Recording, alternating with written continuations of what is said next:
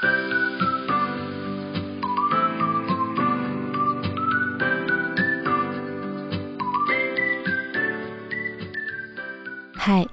欢迎来到 RS 的故事房。每周五晚上六点半，让我为你读一读我写过的故事。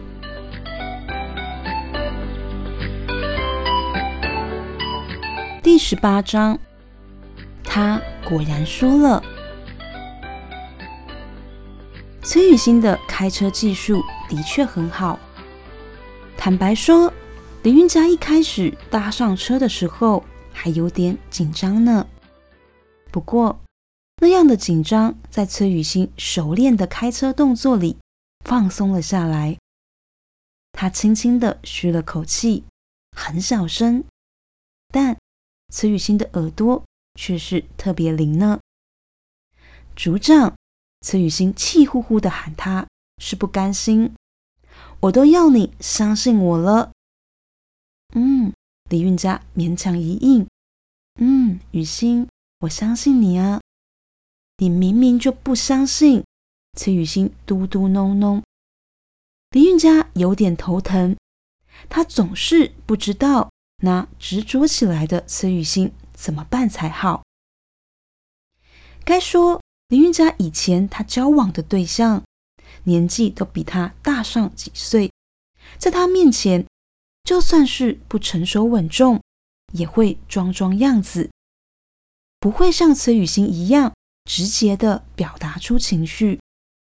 但以前李运家总习惯对方是成熟稳重的，会习惯两个人坐在车上，说的都是些包装的严肃的话题，比如工作，比如社会议题。比如最近的生活变动、未来的发展规划等等，聊来聊去，简单的日常像是雕刻过头的文学字句，每一句话都带着太多的装饰，找不到一点轻松、一点自然。太多的真心被包装在话语里，开心的时候是，不开心的时候也是。好像总必须这么做，但原因是什么？年岁大了便是如此，早没有人能说得明白的了。想起这些，也提醒李运家过去他跟宋明丽交往的那些日子，那些郁闷，那些纠结。李运家的眼眶有些湿气，他眨眨眼。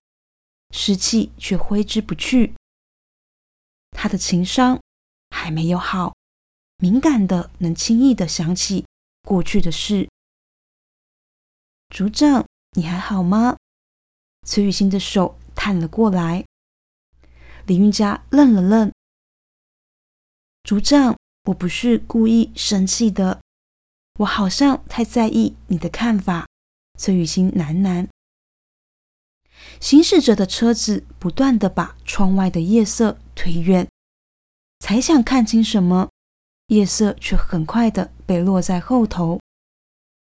知道崔雨欣误会了，李运佳深吸口气：“雨欣，不是你的问题，是我自己。”嗯，崔雨欣迟疑了下：“啊，组长，你是不是想到想到宋经理吗？”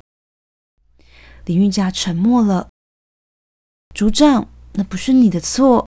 一提到宋明丽，崔雨欣就有气。是他劈腿，他怎么可以劈腿？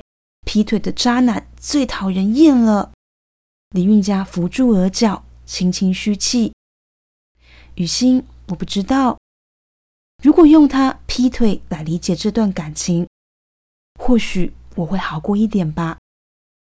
李运家无力叹息。但我好像没有办法，只是这么想而已。组长，崔雨欣喃喃。听到此处，崔雨欣好恨自己正在开车，他只想停下车来，好好的抱住李云佳呢。崔雨欣不在意李运家跟宋明礼的旧情，她只希望希望李运家不要再伤心了。尽管她如此无力，想着，崔雨欣的手往车里的置物箱探了探。怎么了？李运家困惑。崔雨欣没有应声。过了会，他把一个事物搁进了李运家手里。李运家低眉，发现是一罐热可可呢，超商热饮机常卖的那种阿华田。阿华田有一点冷了。不像刚拿出来的时候会热得发烫。我们一起喝好不好？崔雨欣认真的说。李运家知道崔雨欣是想转移他的注意力呢，虽然手法并不是非常高明。李运家还是笑了，是好事吧？知道可以信任他身旁的这个女孩子，是好事吧？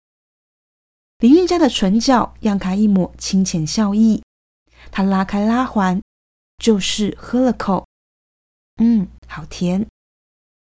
组长，你不喜欢喝甜的，对不对？崔雨欣轻抚他的手背，但是喝甜的会让人心情变好哦。我每次加班都吃一堆甜食，心情就变得超好。李韵佳失笑。他是这才明白，为什么崔雨欣加班交回的文件夹上常常会有巧克力污渍那类的东西。